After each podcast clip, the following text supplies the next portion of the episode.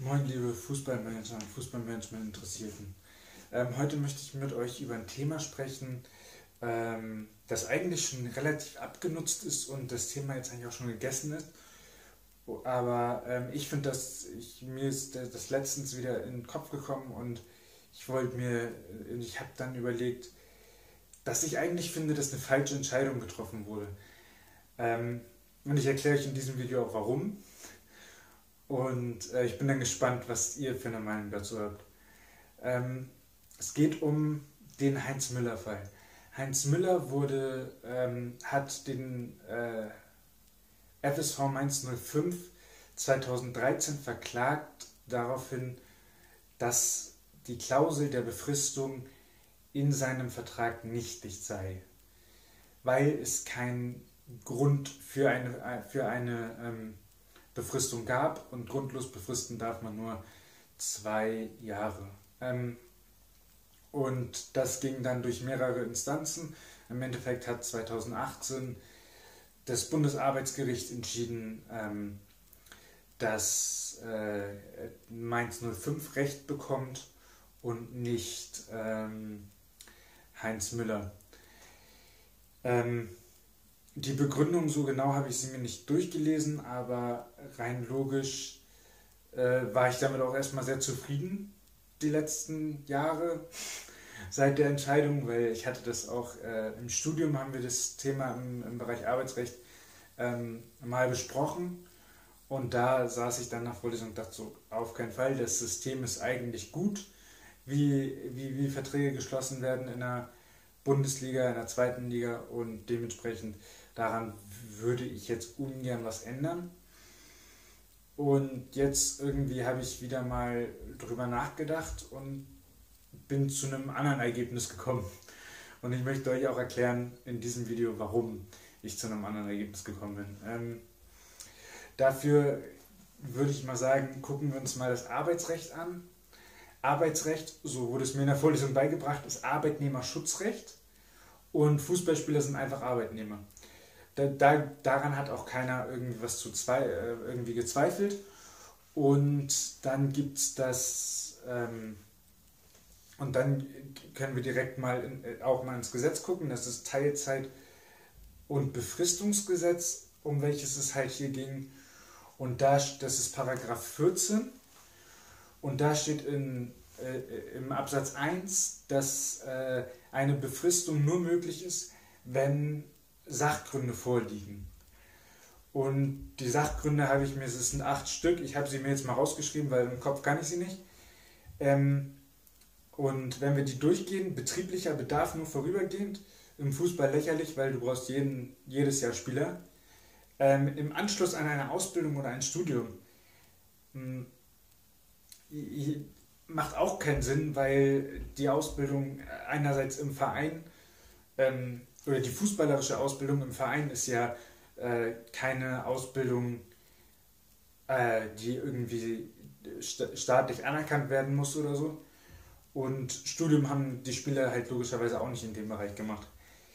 Ähm, außerdem war Heinz Müller ja auch schon über 30 und es könnte sogar sein, dass er ein Studium gemacht hat, aber dann garantiert nicht, äh, ähm, um hinterher bei, bei Mainz 05 übernommen zu werden. Das heißt, es wäre selbst im Kontext wäre das irrelevant. Ähm, dann als Vertretung, ja, man könnte jetzt sagen, ja, er vertritt den ersten Torwart, der gerade nicht da ist. Ist auch Quatsch, weil du brauchst halt mehrere Torhüter im, äh, im Team und äh, Vertretung macht dementsprechend auch keinen Sinn. Dann Eigenart der Arbeitsleistung. Damit kann man theoretisch ja alles begründen. Also ähm, jede, jede, jeder Sport hat zumindest ein paar Eigenheiten, zum, oder professionell geführter Sport zum Beispiel, dass man den ja nur so bis, sagen wir mal, Alter 40 oder so ausführen kann. Das heißt, man kann ihn nicht bis zum ähm, gesetzlichen Renteneintrittsalter, nicht bis zum gesetzlichen Rentenei Renteneintrittsalter ähm, ausführen. Und äh, dementsprechend wäre, könnte man da ansetzen und sagen, das ist eine Eigenart und dementsprechend ist eine Be Befristung gerechtfertigt. Ähm, dann ist noch das fünfte zur Erprobung. Ähm, was will man, was, was wollten die da noch erproben? Der hat da ja fünf Jahre gespielt oder noch länger und dann noch eine Vertragsverlängerung wiederbekommen. Und dementsprechend ist Erprobung generell macht keinen Sinn. Ähm, Gründe, die in der Person des äh, Arbeitnehmers liegen, die eine Befristung gerecht, äh, rechtfertigen. Und ähm, da würde ich sagen, er hat sich ja, also er hat sich nie falsch verhalten und es gab jetzt auch keinen Grund, wo man sagt, diese Person müsste man aufgrund von irgendwas in seiner Person äh, befristen können, weil man ihn schnell wieder loswerden will. Dann eins, was ich nicht so richtig verstanden habe, das war eine haushaltsrechtliche, eine haushaltsrechtliche Befristung. Das ist irgendwie, wenn man im Haushalt etwas tut und das haushaltsrechtlich nur befristet und dann nur, befristet beschäftigt sein soll und dementsprechend das dann tut, dann ist es noch legitim.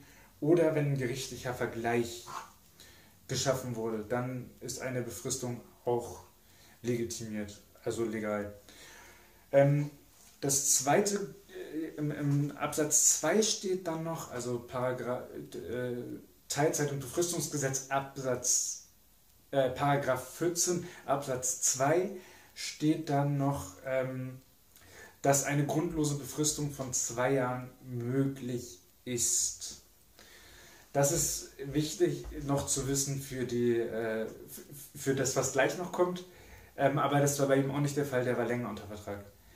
Dementsprechend gab es keinen Grund für die Befristung. Ähm, und jetzt habe ich mir nur mal, ich gesagt, ich mache mal das Gedankenexperiment, was wäre denn, wenn Heinz Müller Recht bekommen hat. Also Mainz 05 hat ja Recht bekommen, war, war das Urteil. Ähm, dementsprechend sind die Gegebenheiten, die im Fußball aktuell sind und genutzt werden, weiterhin erlaubt. Und es gab nicht einen ähnlichen Knall wie nach dem Bossmann-Urteil. Aber äh, ich finde das Gedankenexperiment eigentlich sehr interessant, was denn passiert wäre, wie man sich anders aufstellen müsste ähm, als Fußballverein oder als Fußballunternehmen, damit man weiterhin ähm, wettbewerbsfähig ist und, ähm, und wie man dann mit Transfers und mit, und mit den Arbeitsverträgen umgeht. Und ähm, da habe ich mir zwei Strategien überlegt. Und die eine ist, ich sag mal, gut für Ausbildungsvereine, gut für unterklassige Vereine, könnte für einen kurzfristig, für kurzfristigen Erfolg funktionieren, aber langfristig ähm, sehe ich das dem eher negativ entgegen das ist nämlich, man sagt wirklich, ich mache jedes Jahr einen Umbruch oder zumindest alle zwei Jahre und stelle die Mannschaft komplett neu zusammen. Ähm, das ist für Vereine, die sowieso jedes Jahr ihre Leistungsträger abgeben, die kennen das ja und dann können sie auch eine komplett neue Elf oder eine komplett neue, einen komplett neuen Kader zusammenstellen, wird sie nicht groß stören oder wird nicht großartig deutlich schwieriger, als so wie sie es sowieso schon haben.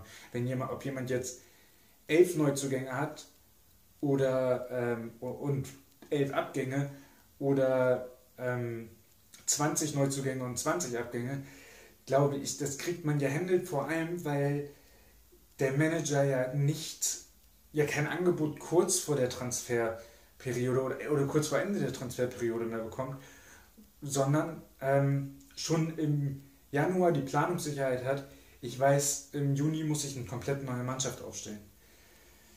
Ähm, ich kann mir dann auch gut vorstellen, dass so eine Kooperation gut laufen können. Also, dass man sagt, äh, der eine spielt dritte Liga, der andere spielt zweite Liga, der nächste spielt erste Liga und dass man dann guckt, dass über eine Kooperation, die ein, zwei Jahre in der vier, erst zwei Jahre in der vierten Liga auf, ausgebildet werden, dann zwei Jahre in der zweiten und dann die zwei Jahre im Profibereich. Ähm, also äh, im Profibereich sind, sind in diesem Beispiel jetzt mal alle ähm, äh, in der ersten Liga dann spielen können. Und in der ersten Liga kommt es halt auf den Verein drauf an, was der äh, vorhat, ob der, da, ob der den dann länger be beschäftigt oder nicht. Das ist dann ja noch äh, die, die Entscheidung des, des Erstligisten. Ähm, das kann ich mir vorstellen. Ich kann mir vorstellen, dass das sehr gut funktionieren kann. Ich kann mir aber auch vorstellen, dass sehr viele damit echte Probleme bekommen. Weil es halt alleine schon, wenn ich mir jetzt vorstelle, wie die Fans darauf reagieren. Eine Identifikationsfigur hast du einfach nicht mehr, weil du weißt, wenn, wenn, der drei, wenn, wenn ein Spieler drei Jahre bei dir ist, dann wirst du ihn im schlechtesten Fall bis zur Rente bezahlen müssen und keine Verwendung für ihn haben. Ähm, und dementsprechend gibt es natürlich die zweite Strategie und die ist zu sagen, wir halten unseren Stamm, äh, unsere gesamte Mannschaft möglichst zusammen.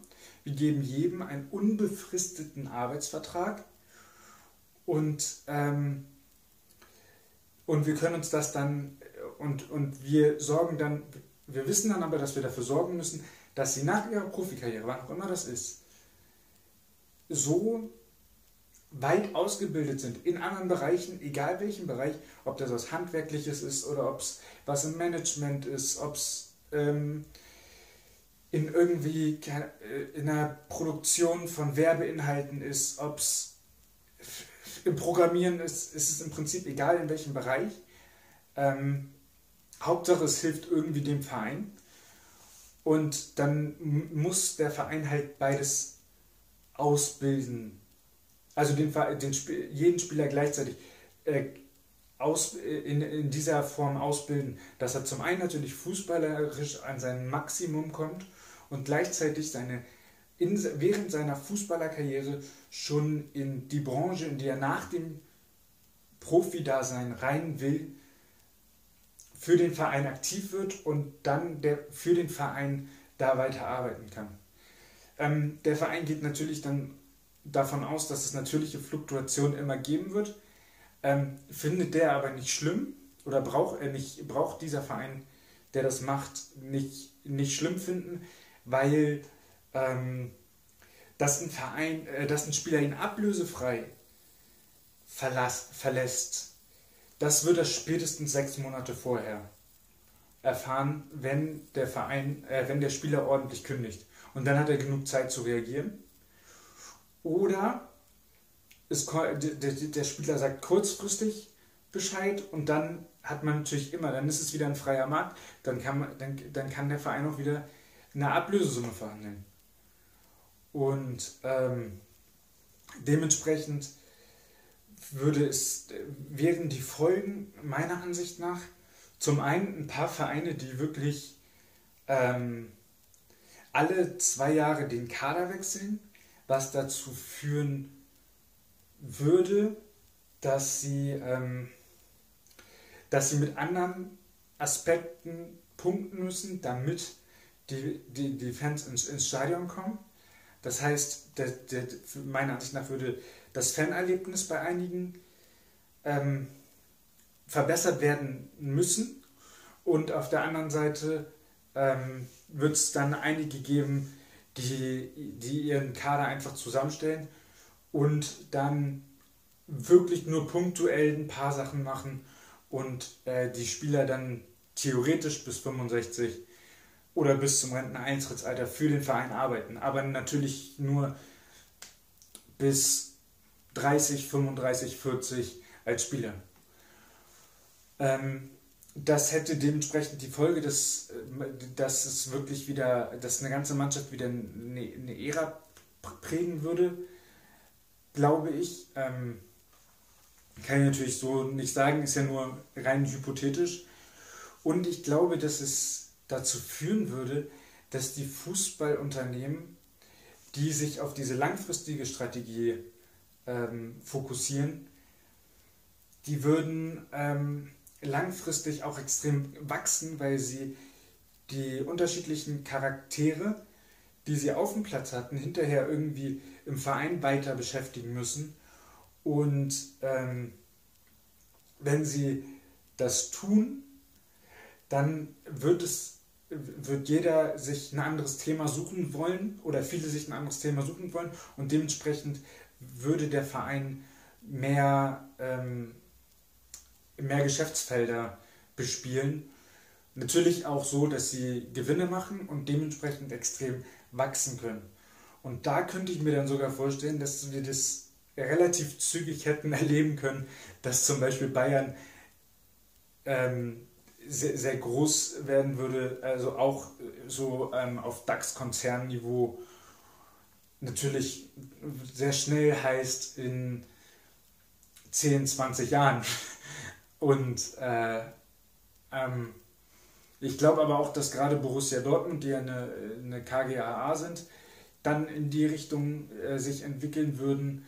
Und äh, ich glaube, das wäre sehr, sehr interessant gewesen. Ähm, natürlich werden jetzt viele von euch kommen und sagen, ja, aber im internationalen Geschäft, das wird dann total kompliziert. Die Kleinen, die dann diesen, diese Zwei-Jahres-Strategie machen, die haben ja das Problem, dass sie keine Ablöse oder nur wenig Ablöse generieren, weil die Ablöse, ein Aspekt ist ja immer die, die, den Zeitlau äh, die Länge des Vertrages ähm, und gleichzeitig und dementsprechend jeder, der, der, nach den zwei Jahren müssen die sich ja entscheiden, verlängern sie nochmal, dann wird es ein unbefristeter Vertrag oder verlängern sie nicht nochmal. Dementsprechend wird es das Ausland mitkriegen und ähm, sehr schnell agieren und die Spieler wegkaufen. Aber ich glaube, langfristig wäre das für, äh, wäre die andere Strategie für fast alle Vereine interessant, weil du dann, weil die dann eine große Wachstumsmöglichkeit ähm, bekommen. Natürlich müssten sie sehr, sehr, ähm, sehr, sehr offen sein für neue Ideen, sehr, sehr ähm, forschungsbereit und äh, bereit sein, sich, sich extrem in unterschiedlichen Geschäftsfeldern auszuprobieren. Was eine hohe Anforderung ist im Fußball. Und ähm, dann wollte ich noch auf bestimmte Spielercharaktere eingehen, für welche das positiv wäre. Ähm, nämlich diese sogenannten schwierigen Charaktere. So viel ich aktuell bis jetzt mitbekommen habe, sind, ist so ein bisschen das Problem, was zwischen beispielsweise Adam Schalay und Bayer Lorze entstanden ist. Also wenn man es auf den Punkt bringt, war das, so viel ich mitbekommen habe, von Bayer Lorze ein wenig, mh, hm, also so wie ich es wirkt, für mich war es wie, äh, er möchte gerne jetzt einen Schwanzvergleich und äh, also extrem sinnlos. Da war einfach das, äh, das Ego des Trainers viel zu, gro viel zu groß äh, gegenüber dem Spieler. Ich glaube, das hätte man kommunikativ sehr, sehr einfach lösen können. Und ich glaube, genau diese Spieler, die eigentlich als schwierig ähm, empfunden werden von Trainern, die brauchst du aber, die braucht der Verein dann aber ganz, ganz, ganz dringend, wenn es darum geht, ähm, den Verein zu entwickeln, Geschäftsfelder zu entwickeln. Äh, die, die Innovation, äh, Innovationskraft, die Schöpferkraft voranzutreiben. Ich glaube, da sind diese Spieler auch sehr, sehr, sehr gut, weil sie halt sich teilweise auch ein bisschen mehr mit dem Fußball auseinandersetzen. Also Adam Schalay hat ja auch gesagt, Trainer, so, komm, so kommen wir nicht weiter. So, und das zeigt, dass der ganz tief sich darüber Gedanken gemacht hat, wie er es schafft oder wie Mainz es schaffen kann, in der Liga zu bleiben. Und ähm, dementsprechend ja, führungstechnisch ist das nicht immer einfach. Aber ich glaube, diese Spieler, wenn man die mit, wenn man den vielleicht im fußballerischen Bereich, wenn man ähm, nicht unbedingt, also wenn man sie, ich will jetzt nicht sagen ablenkt auf einen anderen Bereich, aber wenn man denen eine Fläche gibt, wo sie sich kreativ ähm, und innovativ ähm, ausprobieren können und gleichzeitig das auch mit auf den Platz nehmen können und die eine gute Führungskraft als Trainer haben, der sein Ego gut zurückstellen kann, dann glaube ich, und das muss er ja sowieso, weil die ganze, weil die Mannschaft ja als groß zusammen bleibt, Ähm, und dann ist es immer günstiger, den Trainer zu entlassen. Und in dem Fall würde ich auch immer eine Trainerentlassung empfehlen, wenn man diese Strategie wählt, weil die Abfindungsverträge mit den ganzen Spielern zu machen oder plötzlich eine Kündigungswelle ähm, im Verein zu haben, ist, glaube ich, sehr, sehr unangenehm. Weil wenn, die, wenn man sich für die Strategie entschieden hat und dann die Kündigungswelle kommt, dann ist, ist, ist, ja, ist ja alles in sich zusammengefallen. Dann, brauch, dann kann, man, kann man natürlich sagen, ja, du kannst den Verein komplett neu aufbauen. Aber ich würde sagen, lass es. Also ich würde sagen, wechsel dann lieber den Trainer. Auch wenn ich, wie im anderen Video beschrieben, ähm, nichts davon heute immer den Trainer zu wechseln und äh, ist auch immer was damit zu tun hat, dass der Manager gescheitert ist. Ähm, oder einen Fehler gemacht hat. Gescheitert nicht unbedingt, aber einen Fehler gemacht hat.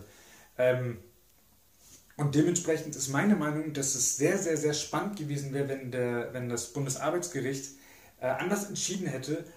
Und ich behaupte, der deutsche Fußball wäre kurzfristig nicht ganz so erfolgreich. Ich glaube nicht, dass Bayern jetzt Champions League-Sieger geworden wäre, aber ich glaube langfristig würden, diese, würden die Fußballvereine zu so großen ähm, Fußballunternehmen wachsen, dass es echt von einem großen Erfolg, äh, dass sie echt einer der größten oder zu den größten Unternehmen neben Deutschlands gehören könnten. Weltweit glaube ich nicht, aber zumindest Deutschlands und ähm, dann würde halt ein Großteil der Bevölkerung nicht mehr bei Lufthansa, Volkswagen sondern, arbeiten, sondern direkt beim FC Bayern, bei Borussia Dortmund, bei Schalke, bei Leipzig, also bei RB Leipzig. Ähm, und das finde ich sehr, sehr spannend. Ja, das war es jetzt wieder von diesem Video. Mich würde super interessieren, was ihr davon haltet. Ob ihr auch jetzt meint, dass, ähm, der, dass das Bundesarbeitsgericht falsch entschieden hat oder beziehungsweise nicht optimal für den Fußball entschieden hat oder ob ihr meint, das ist völliger Quatsch. Und äh, dann würde ich mich freuen, wenn ihr nächste Woche Mittwoch um 18 Uhr wieder einschaltet und euch das neue Video anguckt.